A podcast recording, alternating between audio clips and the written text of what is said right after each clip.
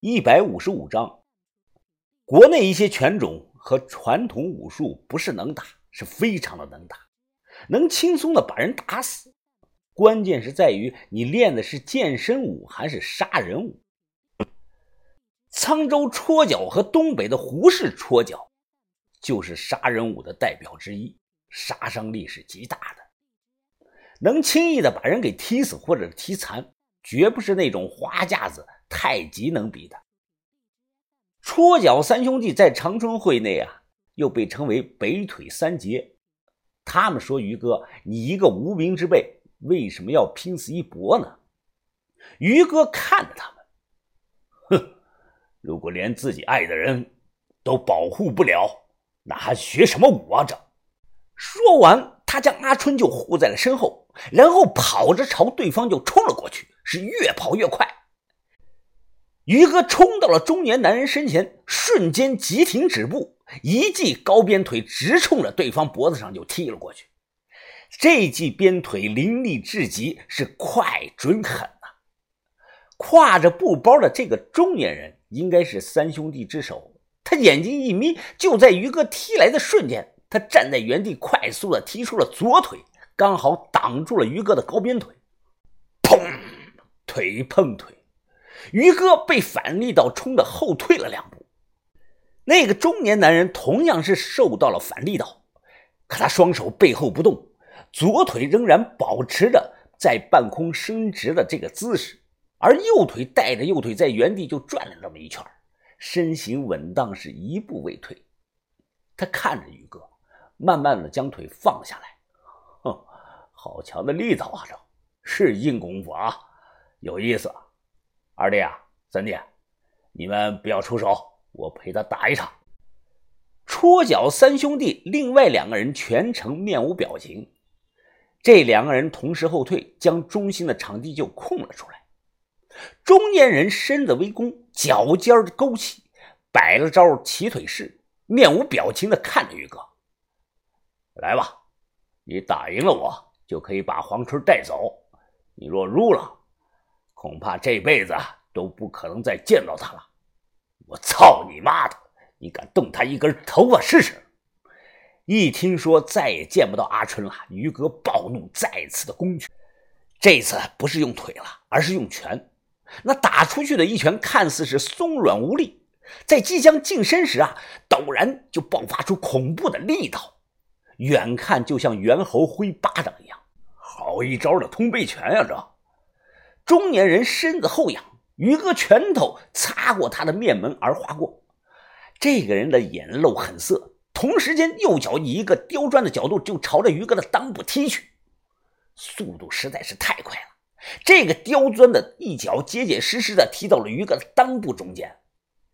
这里可是所有男人的命门。说实话，那两秒钟啊，我的脑海里有个画面，就是往碗里打鸡蛋的那个画面。你。可下一秒，这个人的脸色变了。于哥看起来没受到什么影响，他一把拽住了中年人的领口，暴喝了一声，直接将对方就拽到了面前，用自己的头砰撞到了对方的脑袋上。这一撞，就像两块石头碰到了一起，一丝猩红的鲜血顺着对方的额头就缓缓的流了下来。这个人捂着脑袋，快速的后退。他脸上是青红交接，情急之下用方言就骂着于哥：“狗娃子，铁弹弓，铁头功，你是中山少林寺出来的？”于哥冷笑了一声，没说话。中年人擦了擦脸上的血，他连续的深呼吸了数次，跑着就冲了过去。在离于哥还有数米的距离时，这个人猛地踏地，跳起来有一米多高。左脚右脚同时的攻来，于哥马上用双臂防守，从空中落下。这个人的踢脚就没有停下来过，动作连贯，越攻越快，毫无间隙。准确形容不是踢脚，是戳脚。他脚尖故意向下压，就像一把刺过来戳去的长枪。被踢到应该非常的疼。我注意到于哥额头上出了很多汗，应该是疼的。于哥被攻的不断的后退，而这个中年人一边左右踢脚，啪啪啪啪啪啪，一边快速的自言自语，手持两扇门，全靠脚打人手打三分，脚踢七分，一步一脚连环发出，左右互换，成双配偶。此招名为鸳鸯脚。于哥护住脸，他就用脚尖踢于哥的腹部。于哥护住腹部，他便朝着于哥的脸上踢，踢的是又准又狠。寻常人要是被这样踢，早就不知道倒下多少回了。我拿着板砖，几次想帮忙。可剩下那两个兄弟一直盯着我，看了眼地上的阿春，我咬紧牙关，脑子里在快速的转圈啊！遭到一连串戳脚的攻击，于哥突然暴喝了一声，他脸也不防了，身上也不防了，面门大开，双手同时收掌成拳，直冲那个中年人的脸上就砸了过去。见状，中年人眼神凌厉，他毫不犹豫，一记戳脚就正中了于哥的下巴。腿比手长，这一脚直接就让于哥吐了血了。啊！于哥保持着出拳的姿势，身子左摇右晃，他踉跄的向前冲了有一两米。中年人见状，趁势追击，他迅速的闪到了于哥的后背，一脚就踹中了于哥膝盖的内侧。这一击让于哥站不稳，扑通一声，重重的趴在了地上。紧接着，这个中年人面无表情的看着于哥：“我只用了一招鸳鸯脚，你都扛不下来。我还没有用玉环步和蝎子脚，你不可能打赢我的。年轻人，你学的太杂了，通背拳、罗汉拳、铁裆功、铁头功、跑板功、勾手弹腿，学太多导致不能专精，这些东西阻挡了你的上限。三弟啊！”把黄春带走吧！谁敢过来？谁敢过来？我拍死谁！于哥倒下了，还有我。就算我没练过武，就算我弱不禁风，我也会撑到最后一刻保护阿春，因为他是我们的人。哈哈！中年人笑着看着我：“你拿块砖头能做什么呀？难道你用砖头？”话没说完，他脸上的笑容逐渐的消失，随即猛地转头，只见趴在地上满头是灰的于哥。右手高高的扬起，重重的落下，啪的一声，拍在地面上，荡起了一大片的灰尘。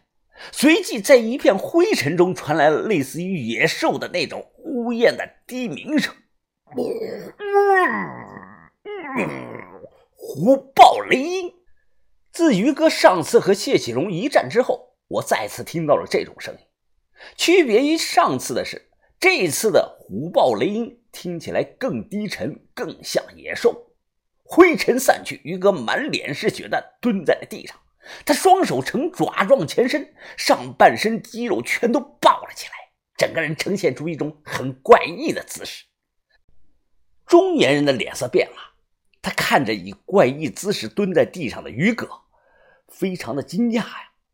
虎扑，年轻人啊，看来你。真的要和我拼命了？这虎扑功伤敌十分，自伤八分，发功时间稍长，你十几年功底的根基就会尽毁的。